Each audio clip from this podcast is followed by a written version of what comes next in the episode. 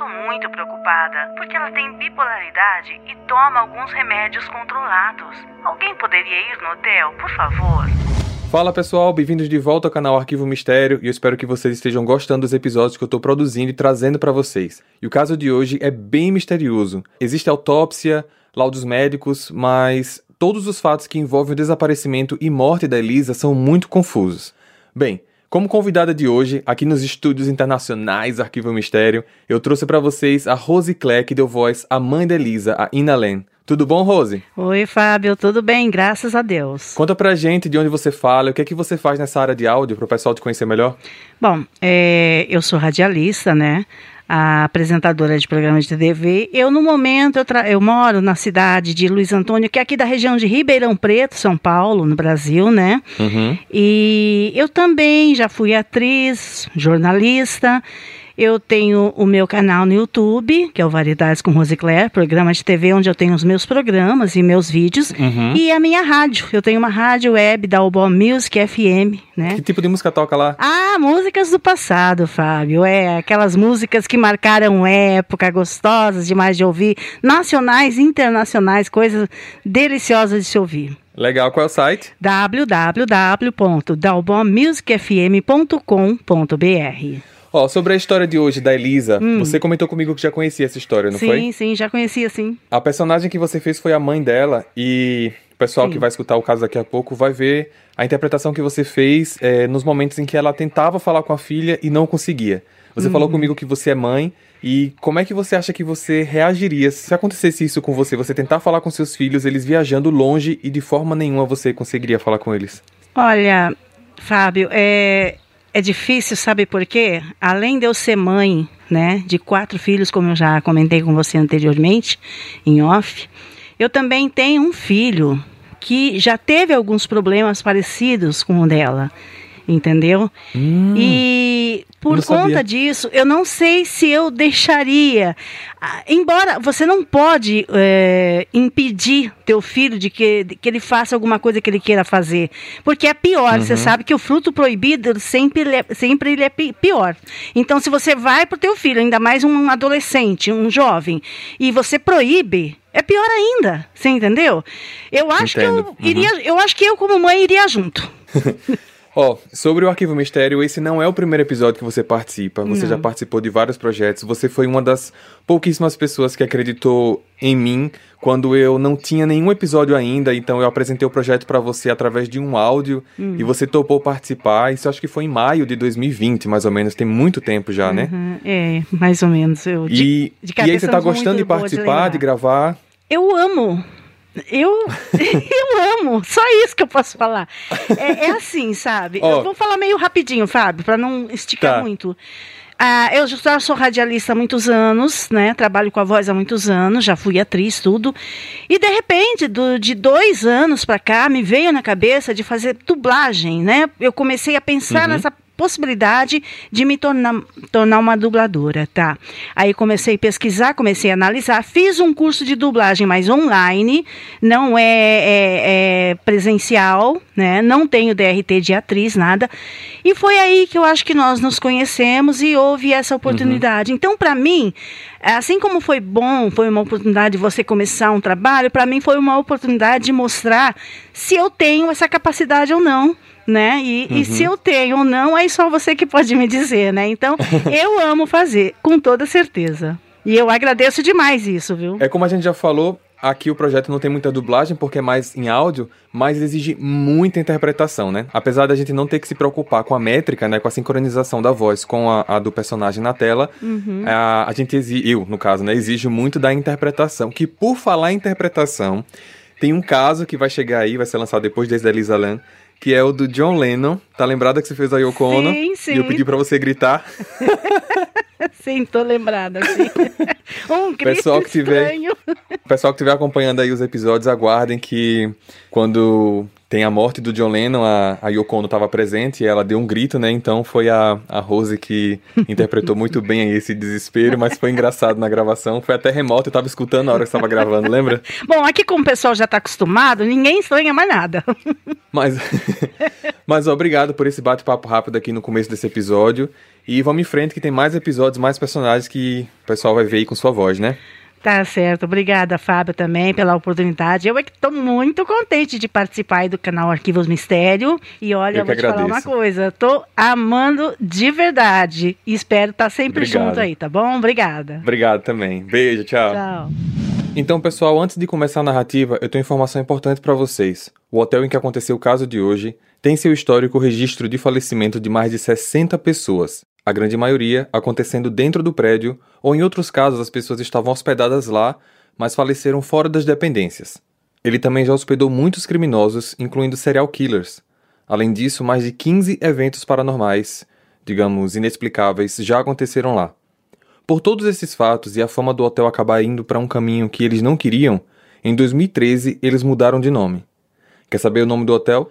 Adicione a gente nas redes sociais, porque lá eu sempre estou trazendo atualizações dos casos que eu trago aqui para vocês. Então chega de papo e vamos nessa.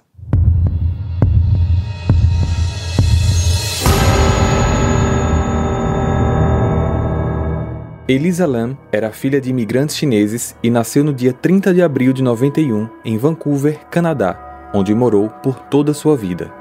Em 2013, aos 21 anos, ela quis fazer uma viagem pelos Estados Unidos partindo de San Diego, passando pelas cidades de Los Angeles, de Santa Cruz, até chegar em São Francisco, quando então retornaria ao Canadá.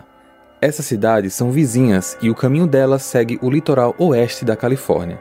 Ela faria essa viagem sozinha e seria um momento de lazer que ela estava dando a ela mesma. Vale ressaltar que a jovem sofria de bipolaridade, mas mesmo estando sob tratamento médico e sem qualquer manifestação de desordem há muito tempo, seus pais ficaram um pouco receosos em deixá-la ir. Minha filha, você tem certeza que quer fazer essa viagem? Sim, mãe, por favor. Quero passear, fazer novos amigos, conhecer lugares novos, tirar fotos. Ai, sei não. Olha, vamos fazer assim. Vocês sabem que pode acompanhar tudo pelo meu blog. Vou postar minhas fotos e as experiências lá. Mas eu também posso ligar para vocês todos os dias. Assim vocês ficam tranquilos, sabendo que tá tudo bem. O que, que você acha? Ai, Jesus. Tá certo. Vai. Compra a passagem. Pode ir. Elisa chegou em San Diego no dia 22 de janeiro e ficou até o dia 26, quando foi para Los Angeles, a segunda cidade da sua rota. Não se tem ao certo informações de onde ela ficou entre os dias 26 e 27, pois o registro seguinte encontrado foi o check-in no Hotel Cécio, realizado no dia 28 de janeiro. Esse hotel foi inaugurado em 1927, classificado com três estrelas e era bastante conhecido por ser barato e ter a opção tanto de quartos individuais como de quartos compartilhados para viajantes. A rotatividade das pessoas nesses quartos compartilhados era bem grande. Às vezes, os viajantes passavam apenas uma noite e seguiam seu itinerário. Contudo, outros passavam uma maior parte do tempo na cidade e ficavam mais dias hospedados. No decorrer dos dias seguintes que Elisa chegou, alguns dos viajantes que passariam mais de uma noite no mesmo quarto que o dela foram até a recepção do hotel. Essa menina que está no nosso quarto, Elisa, se não me engano, ela tá agindo meio estranho lá com a gente. Mas como assim? Os detalhes desse comportamento nunca foram detalhados, e aqui eu peço desculpas a vocês por não conseguir trazer essa informação mais precisa, pois até o próprio advogado do hotel se limitou a explicar sobre essas atitudes usando apenas as palavras comportamento estranho. Tá tudo bem, eu vou ver o que eu posso fazer por vocês. O hotel acabou conversando com Elisa e eles deram a ela um quarto individual para que pudesse terminar sua hospedagem, que seria feita até o dia 31 de janeiro. Elisa continuamente atualizava suas postagens em seu blog e manteve seu compromisso em ligar para os seus pais todos os dias. Contudo, em seu último dia no hotel, 31, ela não ligou, o que deixou seus pais bem preocupados. Hotel Cécio, boa tarde. Em que posso ajudar? Oi, boa tarde. Meu nome é Ina Len. Eu queria saber se consigo falar com minha filha. Ela está hospedada aí. É que ela me liga todo dia e hoje ela ainda não me ligou. Você tem como me ajudar, por favor? O nome dela é Elisa Lane. Só um momento, por favor, deixa eu verificar aqui.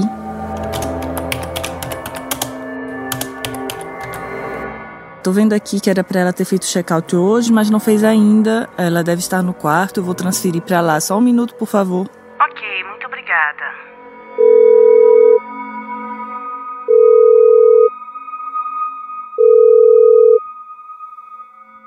Hotel Cécio, boa tarde, em que posso ajudar? Oi, acho que a ligação voltou. Vou transferir de novo, só um minuto.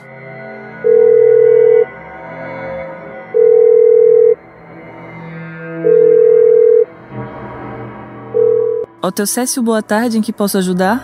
A ligação tá voltando, eu tô preocupada. Senhora, vou mandar alguém lá no quarto pra ver ela, ok? Me dá seu telefone que eu retorno a ligação em alguns minutos.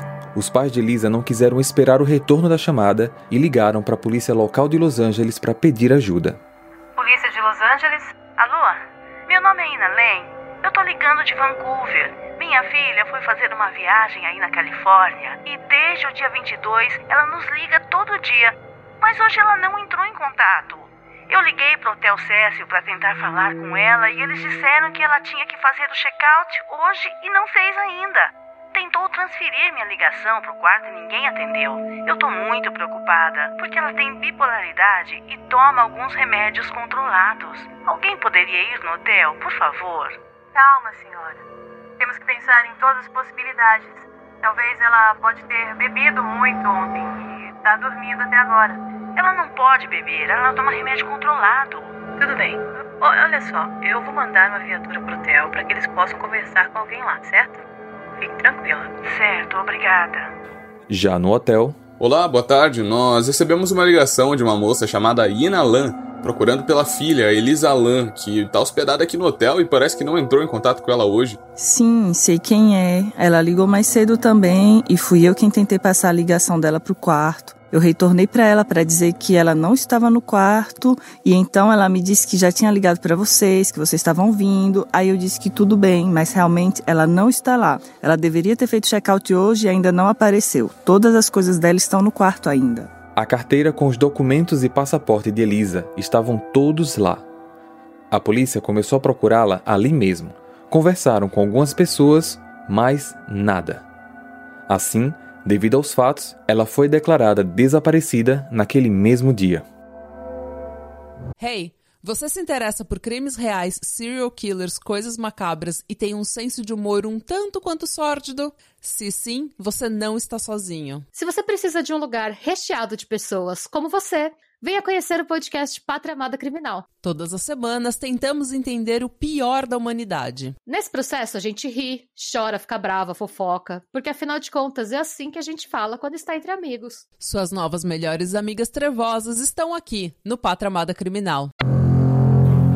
Nos dias seguintes ela não apareceu e a polícia vasculhou o hotel usando cães farejadores pelos quartos e telhados, mas também não conseguiram achar nada. Nem todos os cômodos foram verificados. Eles fizeram as buscas na medida do possível, pois só poderiam fazer uma varredura completa se houvesse comprovação de algum crime. No dia 6 de fevereiro, a polícia iniciou a distribuição de panfletos impressos com a foto de Elisa. A partir desse momento, o caso passou a se tornar público.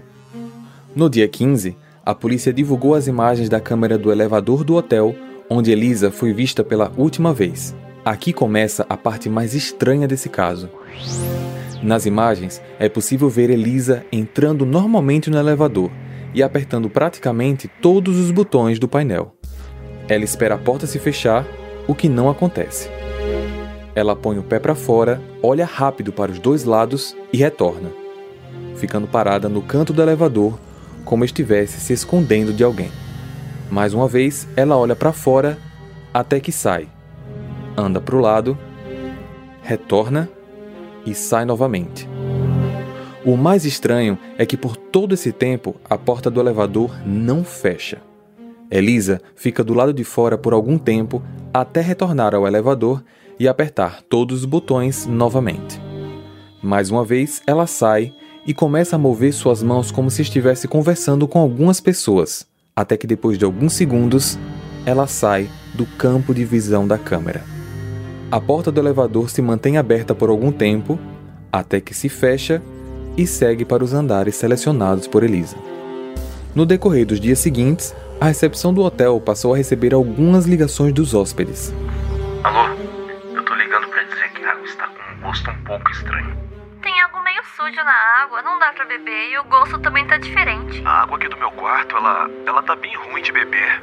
O hotel mandou uma equipe da manutenção checar as caixas d'água.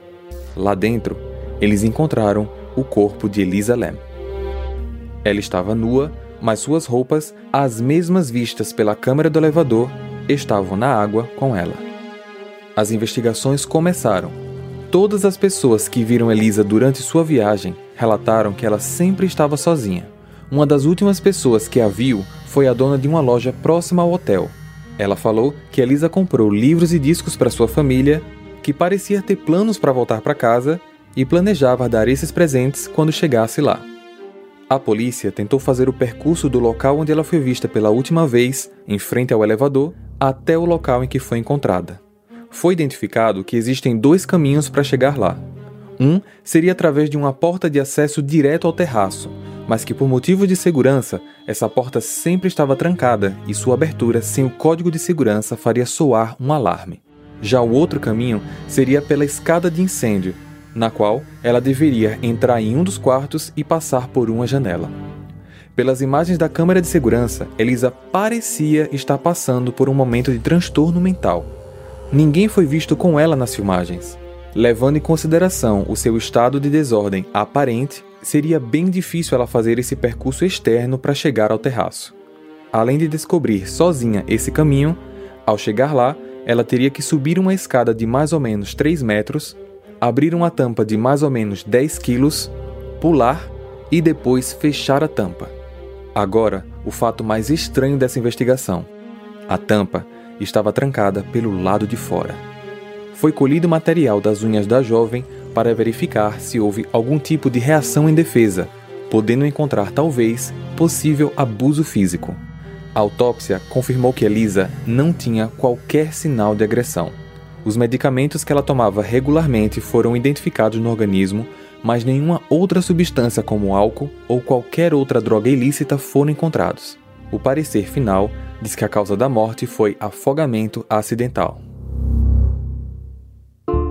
Os pais de Elisa, David e Ina Lem, entraram com um processo contra o hotel, responsabilizando eles pela negligência que causou a morte da sua filha o advogado da família afirmou que o hotel deveria ser o responsável em identificar pontos de perigo no prédio. Já o advogado do hotel argumentou que eles não teriam motivos para pensar que alguém seria capaz de entrar em um dos seus tanques de água. Além do mais, o acesso direto possuía uma porta com senha e as escadas externas de incêndio faziam parte das exigências da construção. Por fim, o juiz responsável pelo caso decidiu que a morte de Elisa foi imprevisível, pois aconteceu numa área em que os hóspedes não tinham permissão de acesso. Então, a ação foi julgada improcedente. Durante estudos sobre esse caso, é comum se deparar com diversas teorias que incluem fantasmas que assombram o Hotel Cecil ou até mais um misterioso crime muito bem executado. Mesmo que essas possibilidades apresentem alguns argumentos que se conectam, as evidências giram em torno da opção mais lógica. Elisa se afogou acidentalmente.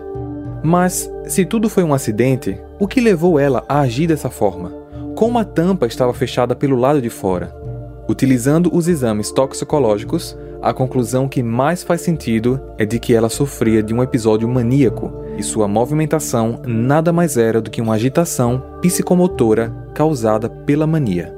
Ela poderia ter errado nas dosagens dos seus próprios medicamentos, o que acabou levando ela a um estado de psicose. Talvez a sensação que o vídeo nos traz de que ela estava sendo perseguida é porque ela acreditava que, de fato, estava sendo. O mistério que envolve a morte de Elisa Lam permanece sem explicação até hoje. Apesar de muitos dizerem que existem fatos sobrenaturais nesse caso, a fatalidade que levou à morte de Elisa Lam é apenas um triste exemplo da complexidade e problemática da saúde mental e o porquê ela deve ser mais estudada e divulgada. Transtornos mentais ainda são negligenciados pela sociedade, que os observa com completa ignorância sobre o que eles realmente são.